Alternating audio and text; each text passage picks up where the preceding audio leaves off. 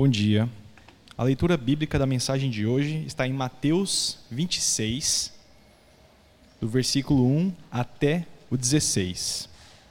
Se você estiver usando uma das Bíblias da nossa igreja, começa na página 1087.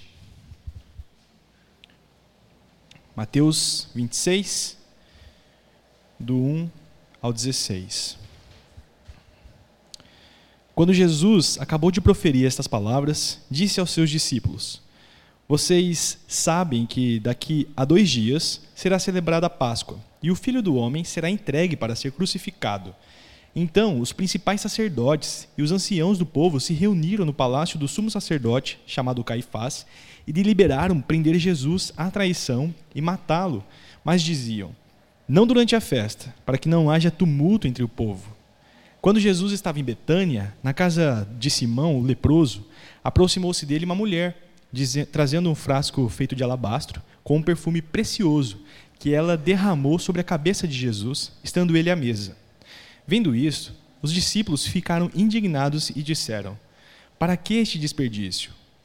Este perfume poderia ter sido vendido por muito dinheiro para ser dado aos pobres. Mas Jesus, sabendo disso, lhes disse: por que vocês estão incomodando esta mulher? Ela praticou uma boa ação para comigo. Porque os pobres estarão sempre com vocês, mas a mim vocês nem sempre terão. Porque derramando este perfume sobre o meu corpo, ela o fez para o meu sepultamento. Em verdade lhes digo que, onde for pregado em todo o mundo este evangelho, também será contado o que ela fez para a memória dela.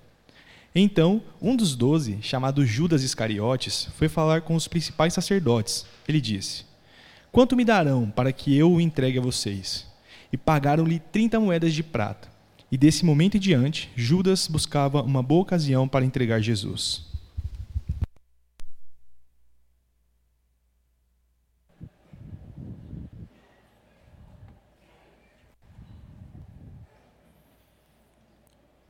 Vamos orar.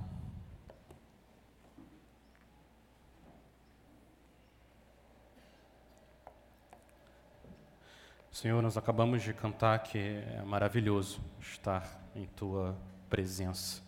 É maravilhoso contemplar o Senhor. É maravilhoso abrir a tua palavra e ver mais uma vez a glória do teu filho amado, em quem nós temos a redenção, a remissão dos pecados. O Senhor é um Deus maravilhoso, o teu filho é maravilhoso, o teu Espírito Santo bendito é também maravilhoso. Senhor, mostra mais uma vez a glória da, da estrela da manhã, do Cordeiro Santo que nos trouxe a paz. Mostra, Senhor, como nada pode impedir o Senhor Jesus de ir até a cruz, nos salvar, ser sepultado, ressuscitar, reinar em favor do teu povo. Senhor, mostra, sim, o teu perdão e o teu poder através da tua palavra, que é a verdade. Santifica o teu povo através da verdade. A tua palavra é a verdade. Nós oramos no nome do nosso Senhor Jesus. Amém. No Salmo 16, Davi fala: quanto aos santos que há na terra, eles são os notáveis, nos quais tenho todo o meu prazer. Oh, essa é uma expressão forte. Todo o meu prazer.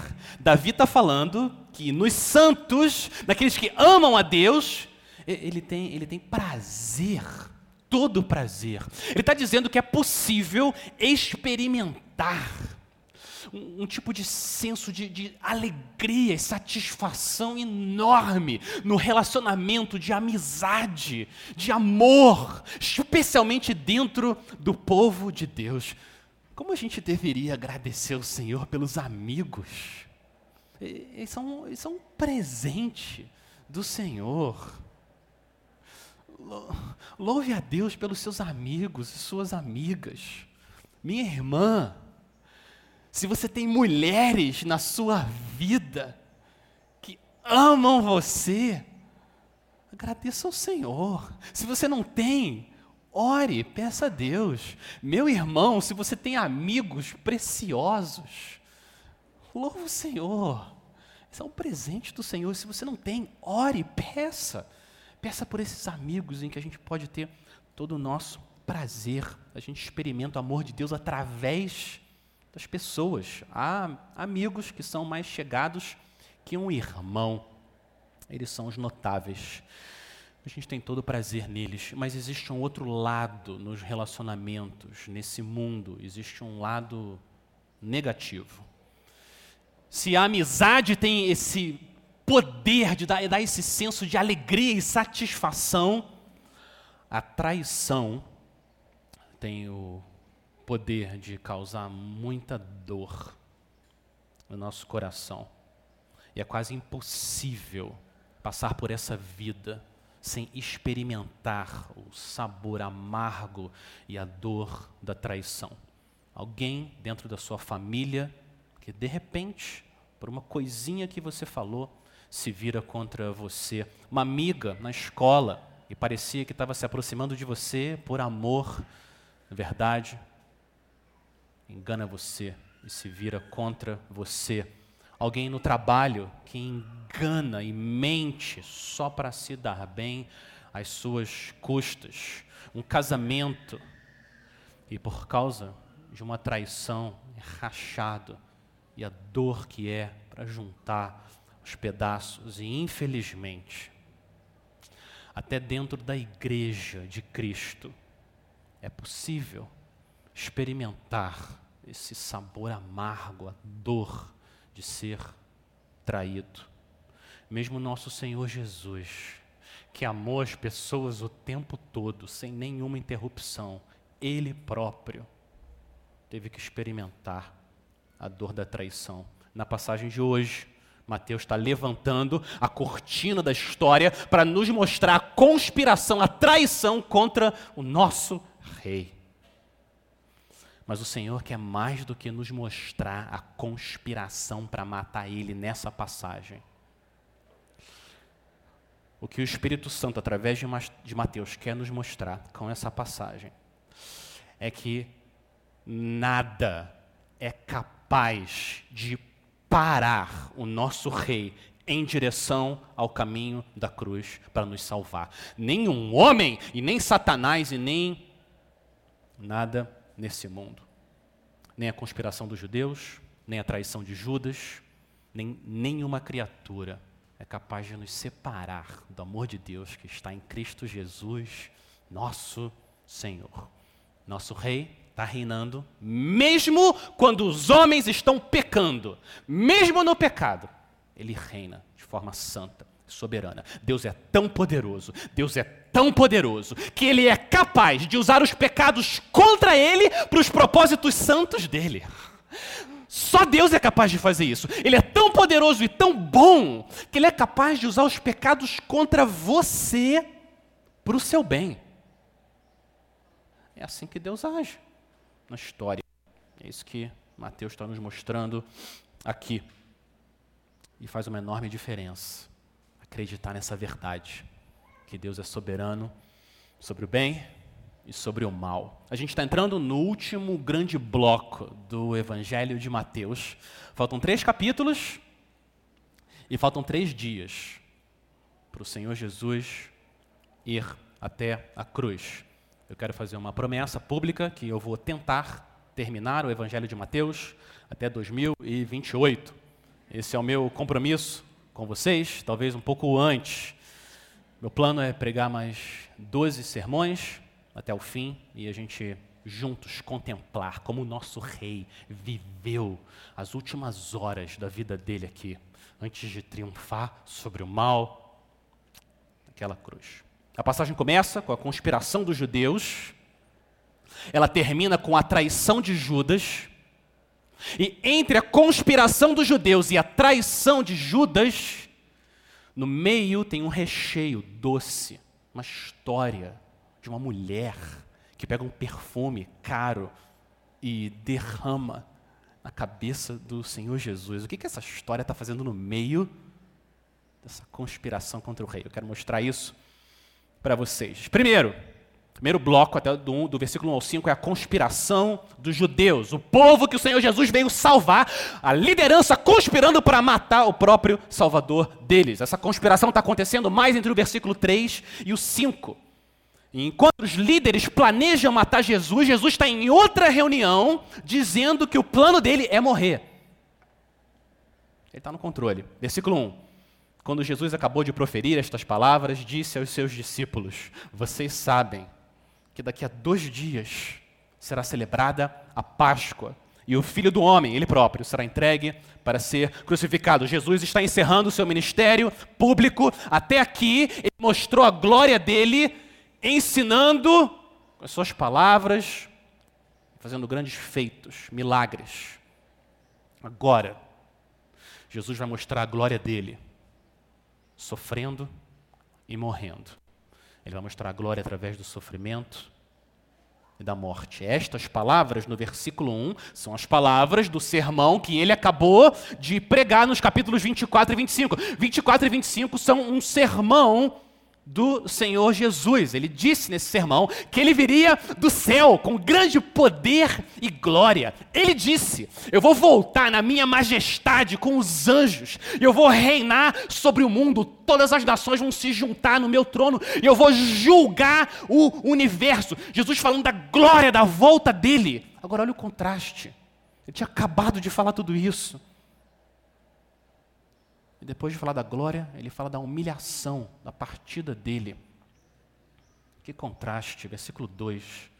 Vocês sabem que daqui a dois dias será celebrada a Páscoa, o filho do homem será entregue para ser crucificado. Quarta vez que o Senhor Jesus anuncia a morte dele. Mas aqui ele revela uma peça nova, ele não tinha falado isso ainda. Eu vou morrer na Páscoa.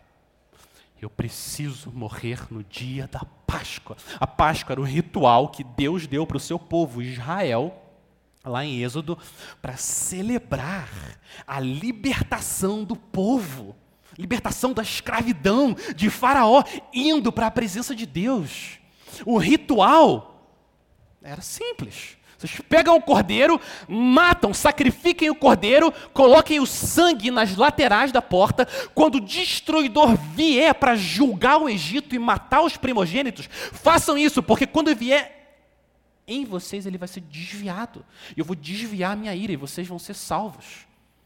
Então, o que Jesus está fazendo é ligando a Páscoa com a morte dele. Ele está dizendo: é o meu sangue, é o meu sangue que vai desviar vocês da destruição e do julgamento. O meu sacrifício é o que liberta vocês, não do Faraó, Satanás e do pecado. É por causa de mim.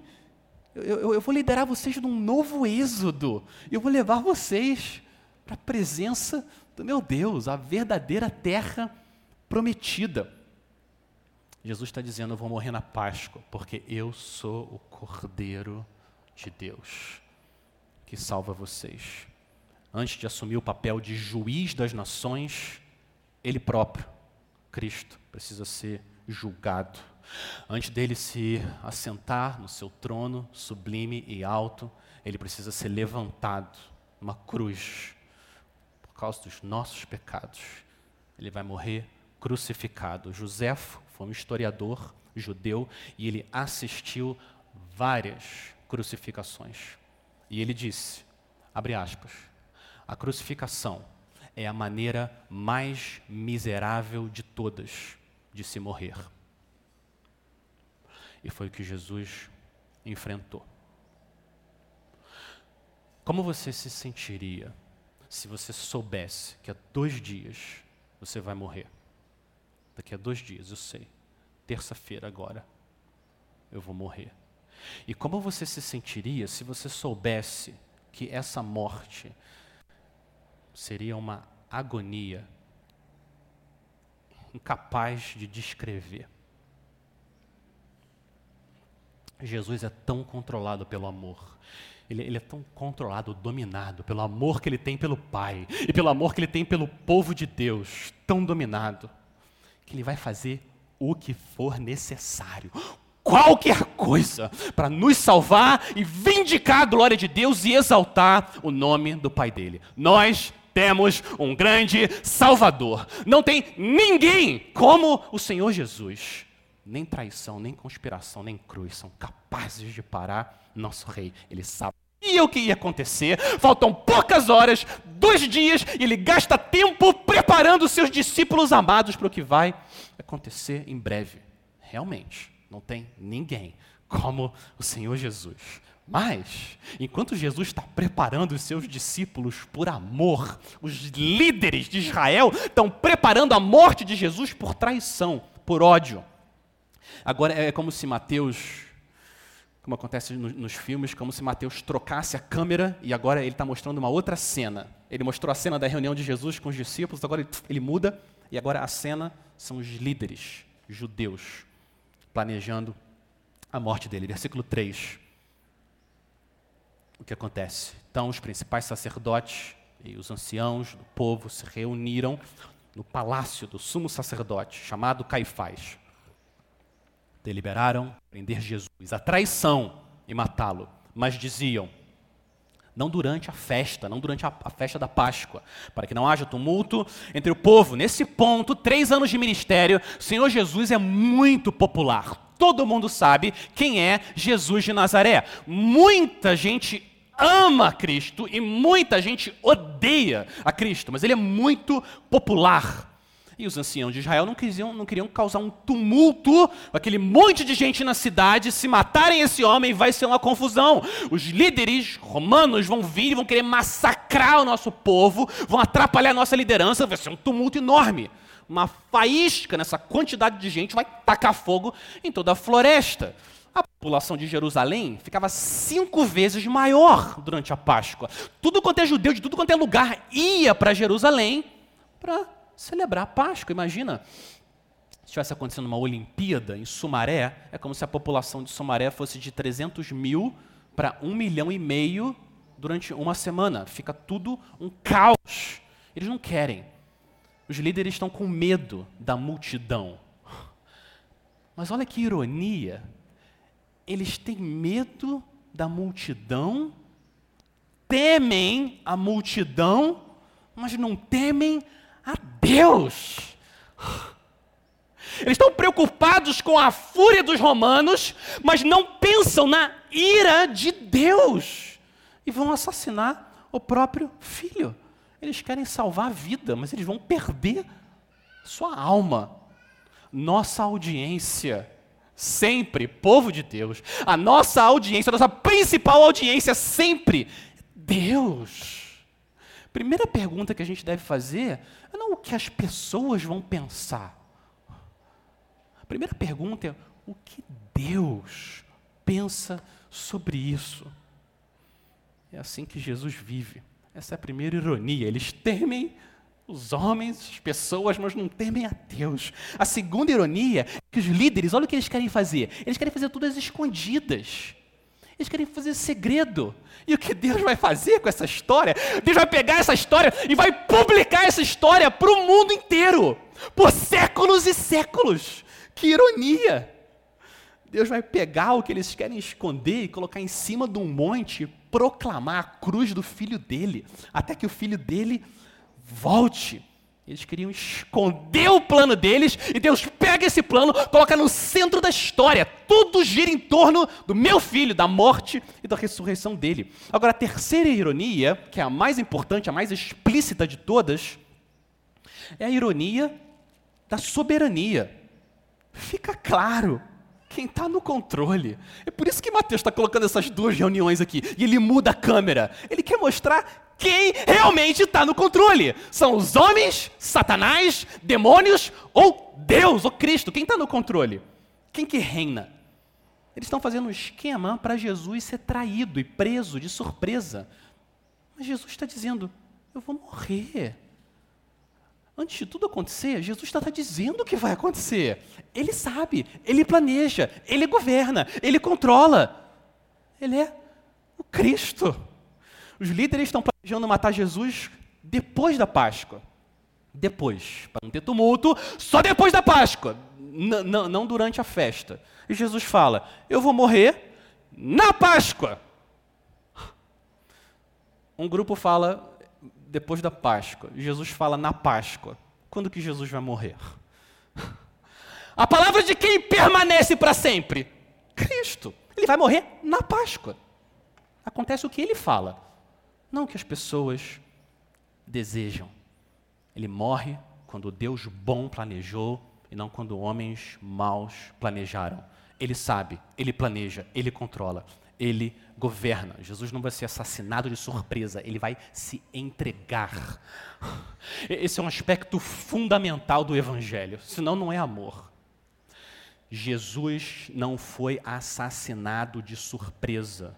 Jesus deu a vida dele. Deus deu o filho dele voluntariamente. João 3,16, versículo mais, um dos mais conhecidos do mundo.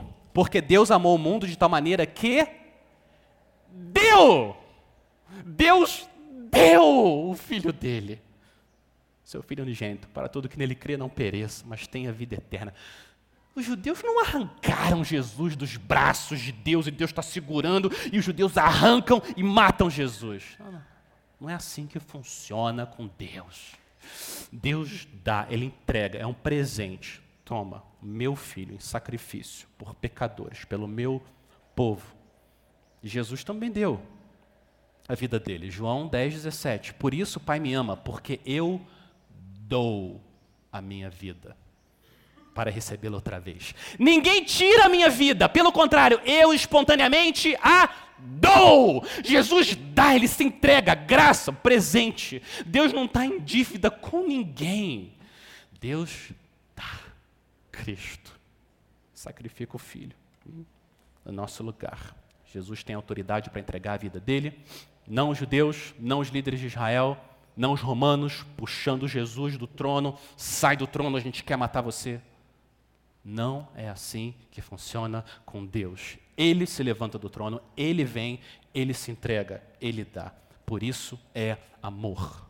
Por isso que é amor. Imagina, imagina você numa loja, você está numa loja, você está conversando com, com uma amiga e entra um ladrão na loja e ele sai atirando e o tiro pega bem na sua amiga que estava conversando com você. Ela estava de costas, o tiro pega na sua amiga.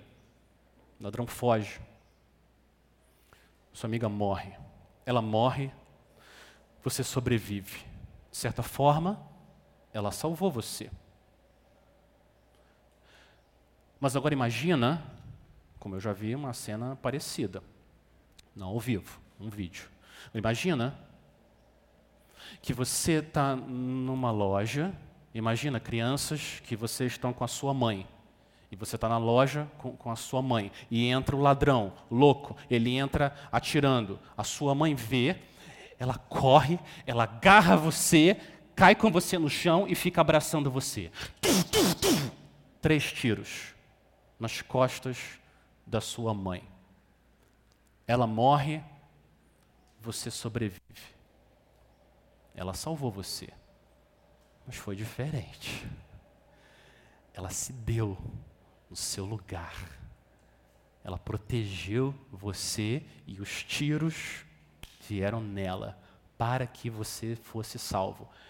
Essa é uma ilustração, uma imagem melhor do que o Senhor Jesus fez. Foi espontâneo. Ninguém mata Jesus de surpresa. Ele quis se colocar nos tiros da ira de Deus que deveriam vir no nosso corpo.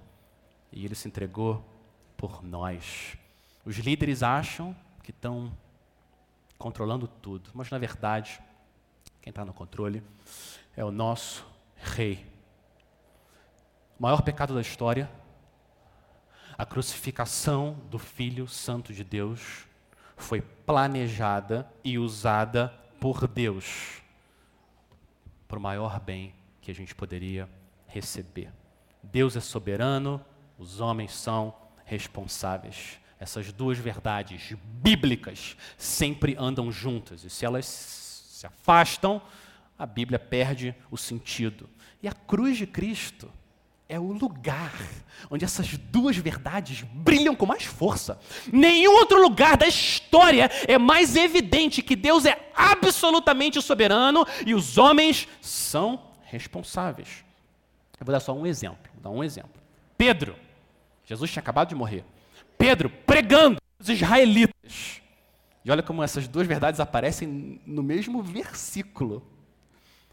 Pedro, Israelitas, escutem o que vou dizer. Jesus, o Nazareno, homem aprovado por Deus diante de vocês, com milagres, prodígios e sinais, os quais o próprio Deus realizou entre vocês por meio dele, como vocês mesmos sabem.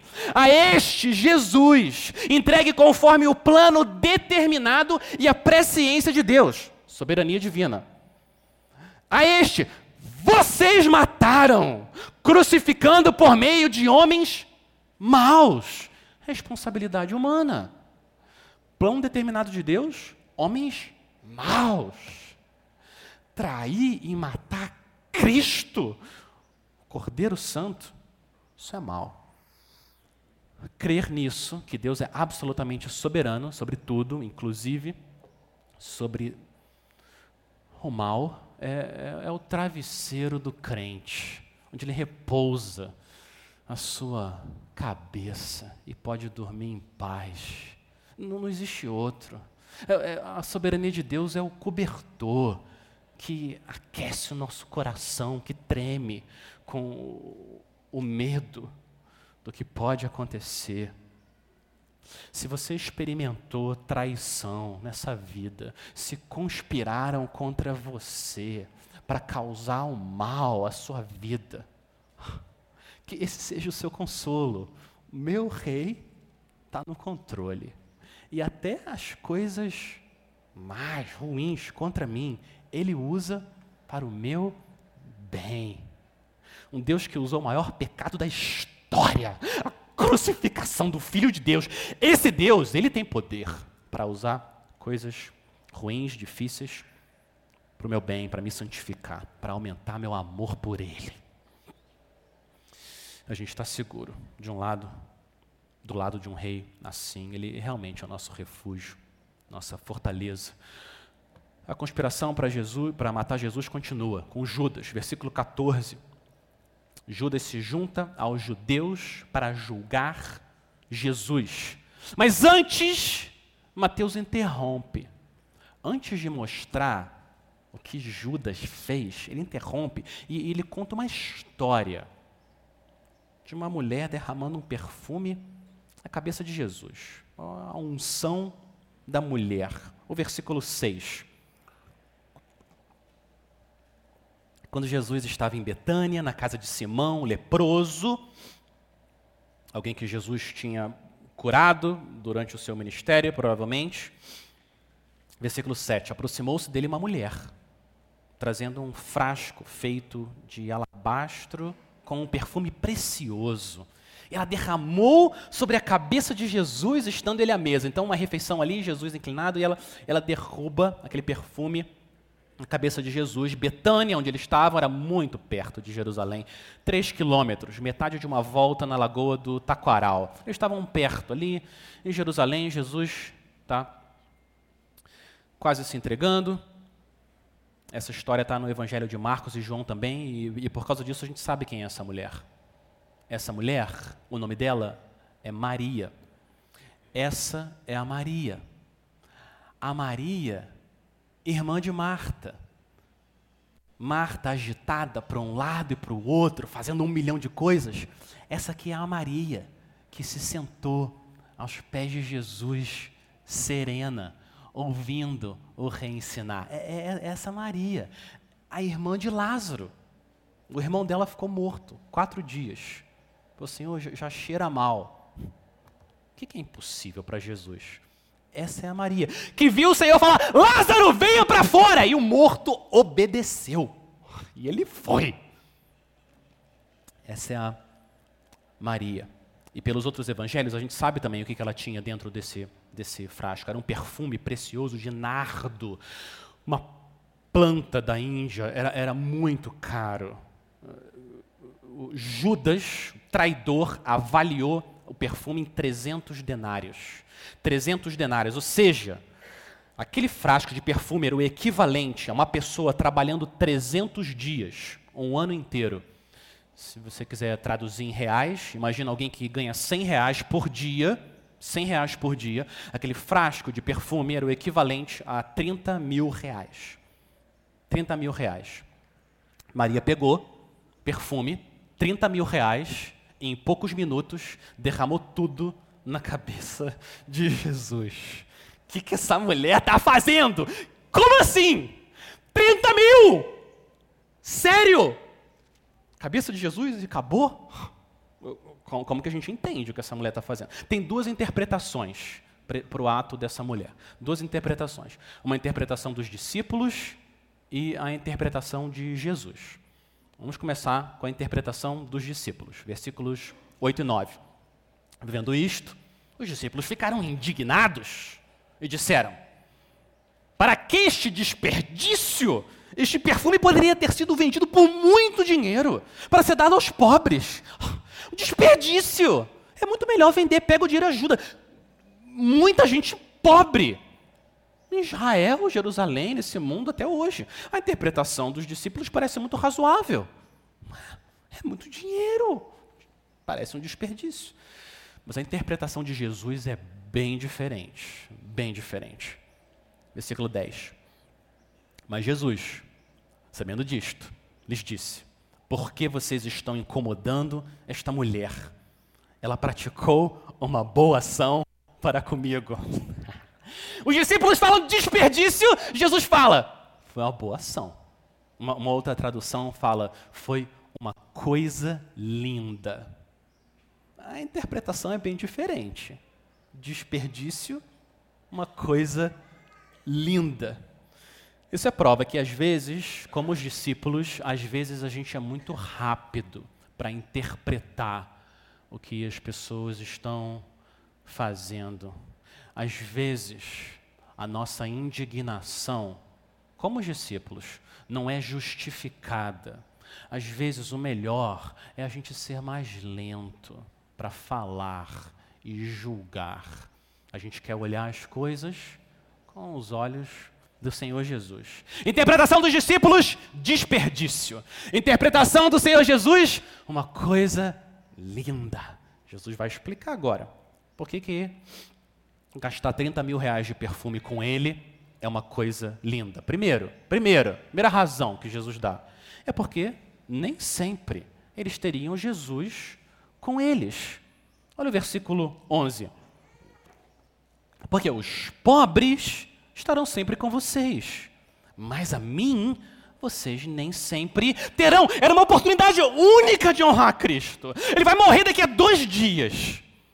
Isso não significa que Jesus não acha que ajudar os, que ajudar os pobres não é importante. Na, na lei de Moisés, o povo era chamado, obrigado a ser generoso. Abrir a mão livremente, essa expressão, abrir a mão livremente. Jesus assumiu que os cristãos iriam ajudar os pobres. Ele assumiu. Ele disse no Sermão do Monte, ao dar a esmola, que a sua mão esquerda não veja o que sua mão direita está fazendo, para que a sua, sua esmola fique em secreto. O seu, e o seu Pai que está nos céus vai recompensar você. Jesus assumiu que os crentes ajudem os pobres. E sempre vai haver pobreza nesse mundo. Nenhum sistema humano, nenhum governo humano, nada, nada, nenhum homem vai ser capaz de acabar com a pobreza nesse mundo. Isso nunca vai acontecer. Não importa o que os políticos prometam. Uma pessoa vai acabar com a pobreza: o Senhor Jesus, quando ele voltar. Enquanto ele não voltar, crentes que têm abundância são chamados a serem generosos. Não faz nenhum sentido na IBJM ter alguém com necessidade e outros com fartura. Não faz sentido. Isso não é para acontecer na nossa igreja. A gente deve cuidar uns dos outros. Mas Jesus está falando, esse ato de devoção de Maria, esse ato foi uma coisa linda foi certo, foi bom. Por quê?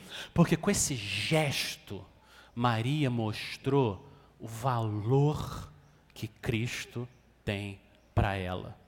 Com esse gesto, com essa ação, Maria mostrou como Jesus é precioso, mais do que as coisas desse mundo. Ela mostrou que esse perfume tão caro não é nada. As coisas desse mundo não são nada. O dinheiro, bens não são nada perto de Cristo, meu Rei, aquele que vai morrer no meu lugar. O amor dela por Cristo era tão intenso, tão profundo, tão forte, que ofertar um perfume como um ato de devoção era um custo muito pequeno. Perto de quem o rei é, para nós. O amor tem o poder de fazer você fazer coisas pelas pessoas e por Cristo, que as pessoas à sua volta vão falar desperdício, loucura. É isso que o amor faz. Que a nossa devoção a Cristo seja como dessa mulher. Qualquer coisa por Cristo vale a pena. Qualquer coisa, qualquer sacrifício, qualquer humilhação, qualquer dor, qualquer mal entendido, qualquer sofrimento, qualquer coisa por Ele vale a pena. A gente se arrisca pelo nosso Rei. As pessoas à sua volta, as pessoas na sua família não entendem e acham que você está desperdiçando o seu dinheiro com as coisas do reino de Deus. Que isso não desanime você. E se as pessoas no seu trabalho, as pessoas que conhecem você, acham que você está desperdiçando o seu tempo, desperdiçando o domingo. Tanta coisa para fazer no domingo, desperdício, e se reunir para cantar para esse Jesus. Que isso não desanime você. O mundo diz desperdício. Jesus diz: é uma coisa linda que a gente fique com a opinião do rei, Cristo, o mundo. A segunda razão que Jesus deu foi por causa da, do que, que é a unção dessa mulher derrubar o perfume, o que, que ela significa. Olha o versículo 12, ele dá a explicação. Segunda razão, porque derramando este perfume sobre o meu corpo, ela o fez para o meu sepultamento. O costume dos judeus era pegar a pessoa que morria, enrolava a pessoa num pano, jogava perfume para mascarar o cheiro ao longo do tempo, colocava dentro de uma tumba. Esse era o costume judeu. Passava um ano, alguém da família voltava, recolhia os ossos, colocava numa caixa. E assim eles agiam. Essa, essa última etapa não, não, vai acontecer com o Senhor Jesus. Ele, ele, no terceiro dia, ele vai ressuscitar. Mas as outras etapas iam acontecer. Precisam acontecer.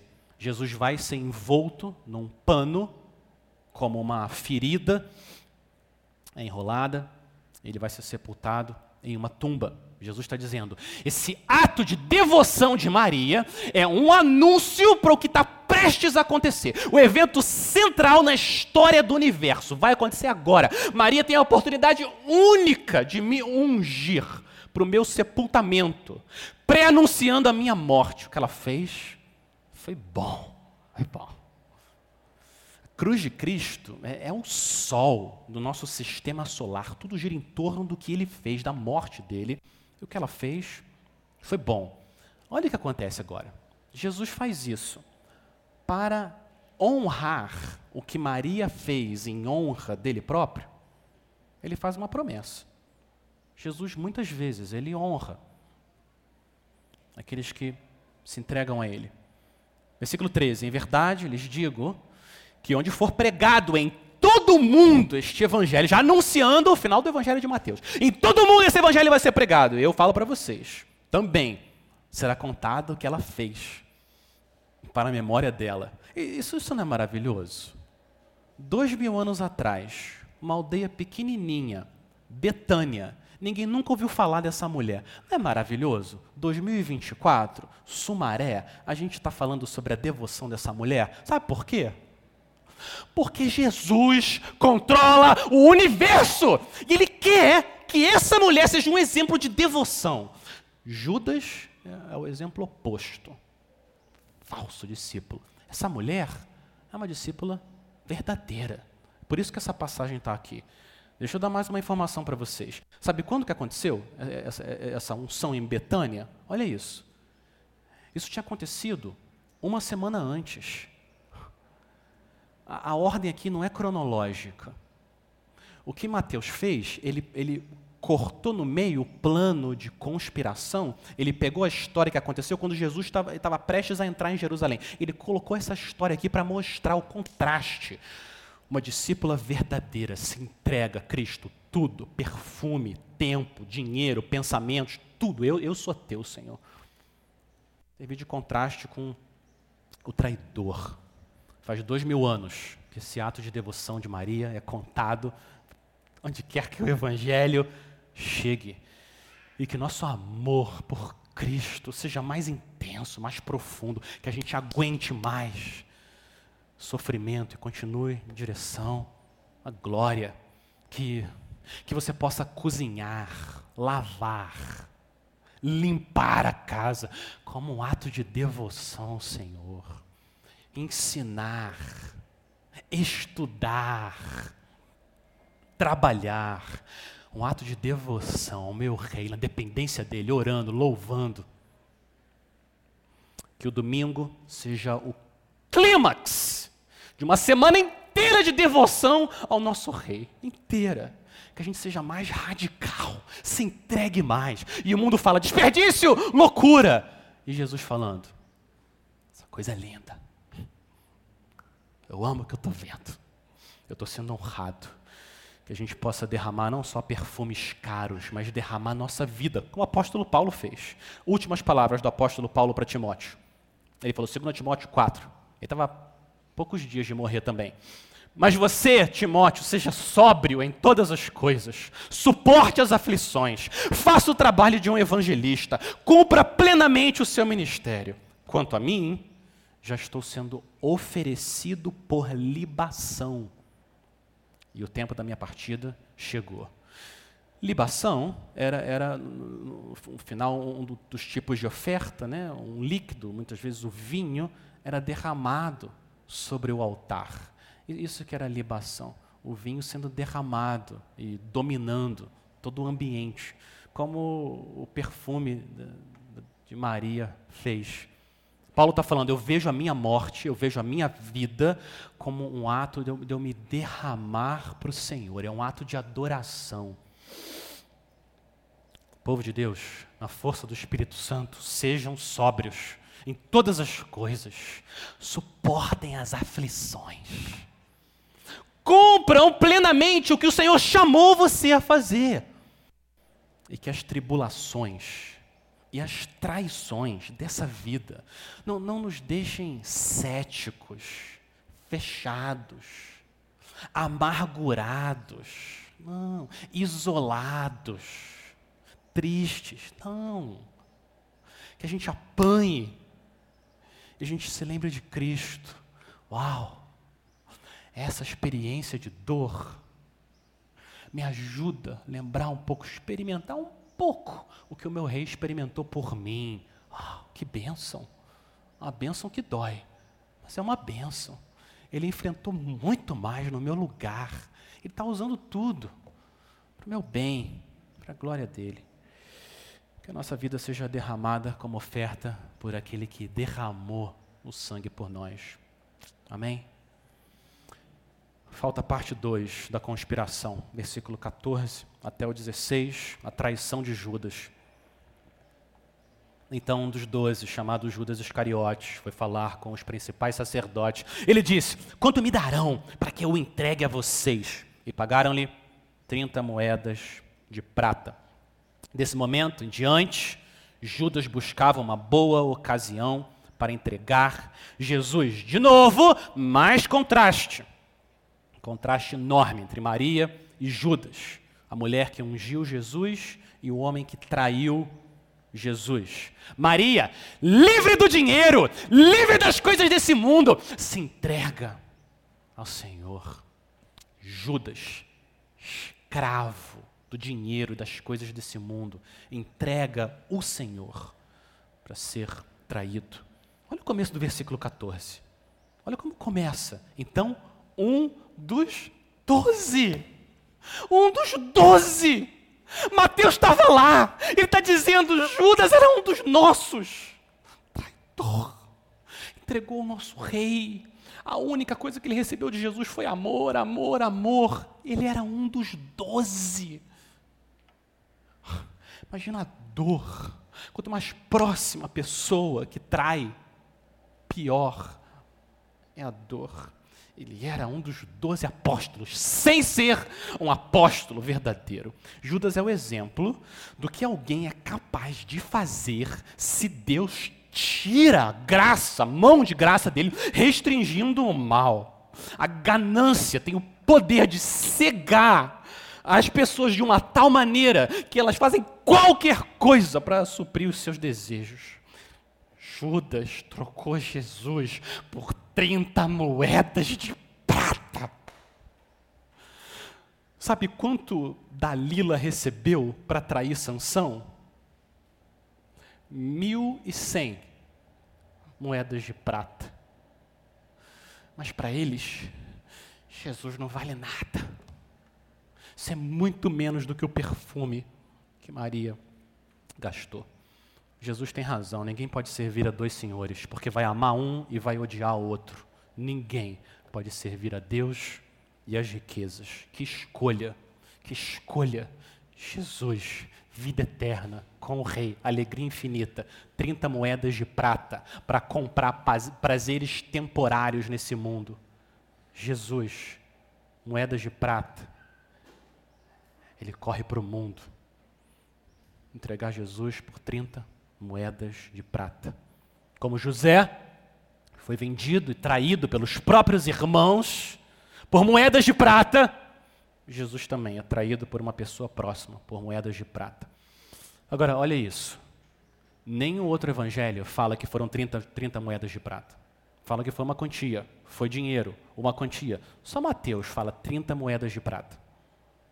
Eu entendo, ele faz isso de propósito. Só tem um outro lugar na Bíblia inteira em que alguém recebe 30 moedas de prata. Só um outro lugar.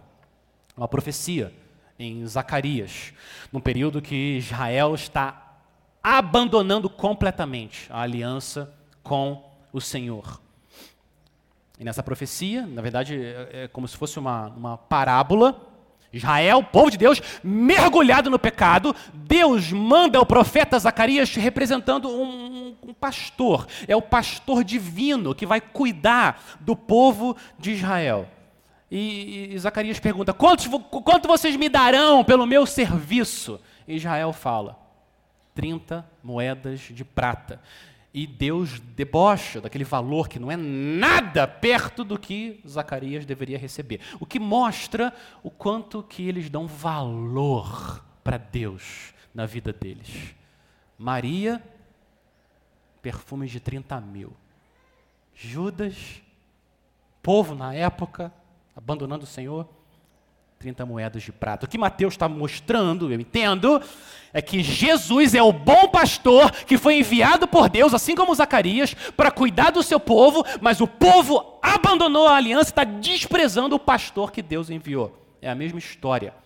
Mas quando Mateus faz isso também, ele está criando a expectativa. Mas Jesus veio, ele veio salvar o seu povo. Então, ele vai criar uma nova aliança. Ele vai criar uma nova aliança. E é o que vai acontecer na próxima passagem.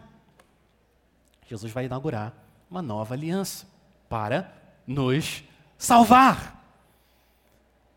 Para nos salvar. Jesus enfrentou tudo, inclusive o gosto amargo de ser traído, desprezado, abandonado. Os líderes do povo judeu, o povo que ele veio salvar, tramaram uma conspiração para matar seu próprio Salvador. Jesus foi traído por uma das pessoas mais próximas dele, Judas, um dos doze. Pedro, o líder dos doze, Pedro, disse três vezes: Eu não conheço esse homem, eu não conheço esse homem, eu não conheço esse homem. A hora que Jesus mais precisava, ele foi abandonado pelas pessoas próximas dele.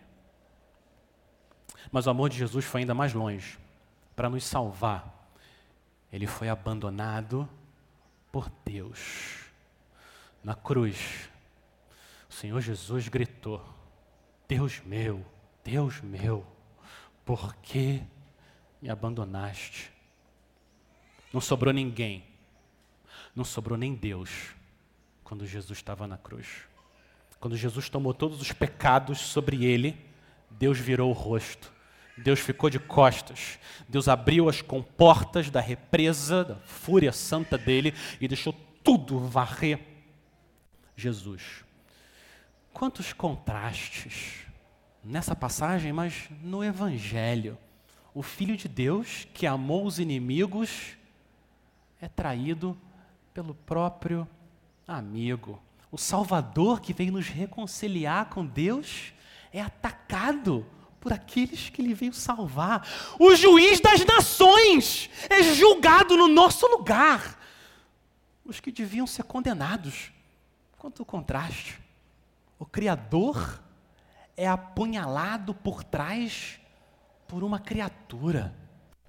Senhor fiel, experimentando infidelidade dos seus companheiros, traído, abandonado, crucificado.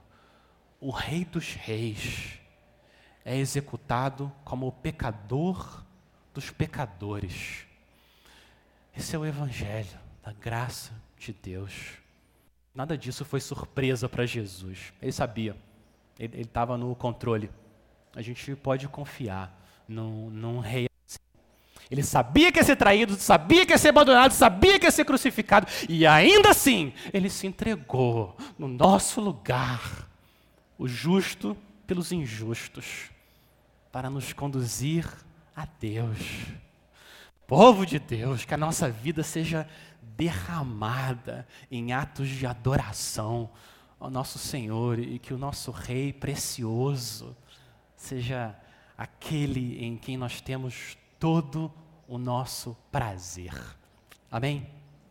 Vamos orar. Senhor Jesus, o Senhor é sim o Rei precioso, o Rei do universo, nosso grande Salvador, nosso substituto aquele que foi traído, desprezado, abandonado, esmagado no nosso lugar, para que a gente pudesse voltar para o Senhor.